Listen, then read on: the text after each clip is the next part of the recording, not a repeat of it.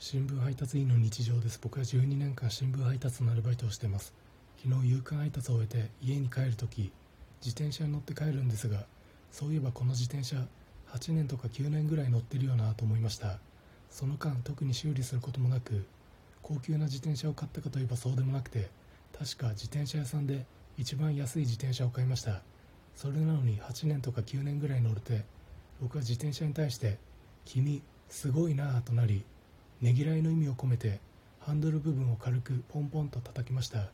すると自転車が「え？っ?」と照れ笑いしたように感じました。